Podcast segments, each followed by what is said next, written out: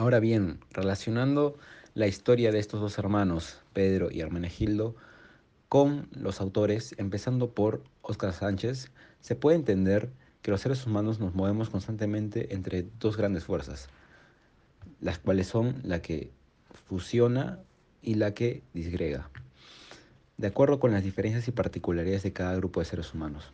En la historia, ambos hermanos unieron sus fortalezas, es decir, se fragmentaron, tanto en ingeniería mecánica en el caso de Hermenegildo, como en la habilidad del marketing digital de Pedro, para así llevar a cabo su plan. Sánchez menciona que a partir de la revolución cognitiva, el Homo sapiens se hace cada vez más excepcional. Es decir, que la gente empezó a cooperar de manera regular con personas totalmente extrañas, a las que imaginaba como hermanos o amigos. Esto se refleja hoy en día en la sociedad al momento de trabajar, de estar en la universidad, ya que no conocemos, o en la mayoría de casos no conocemos a la persona con la que trabajamos, sin embargo, lo hacemos con un mismo propósito. El poderío de las redes sociales permite a los usuarios comunicarse a costos muy bajos, incluso nulos, mientras que la combinación del Internet y el teléfono móvil han potencializado el acceso a nuevos espacios para el desarrollo tanto del comercio como de la acción política. Una clara evidencia de la importancia de las redes y tecnología son los ejemplos de Amazon o Alibaba, en acciones políticas fomentadas por los ciudadanos que frenaron decisiones gubernamentales, incluso acciones que derribaron regímenes en diversos puntos del mundo. Lo más provechoso es que las redes sociales para la publicidad y comunicaciones no tienen costo alguno, siempre y cuando uno mismo lo haga y no tenga que recurrir a terceros.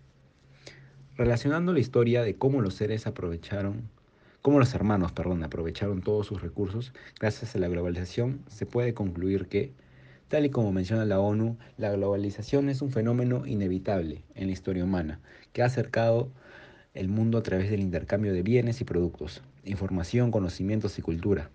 En las últimas décadas, esta integración mundial ha cobrado velocidad de forma espectacular debido a los avances sin precedentes en la tecnología, comunicaciones, ciencia, transporte y la industria. Adaptación a las nuevas herramientas que nos ofrece la globalización. Los hermanos tuvieron que buscar nuevas estrategias para poder promocionar su nueva marca. por ello que el hermano menor aprovechó el alcance de audiencia que ofrece las redes sociales para poder no solo promocionar sus productos, sino también ofrecer oportunidades a las personas que buscan un trabajo en el sector agrario.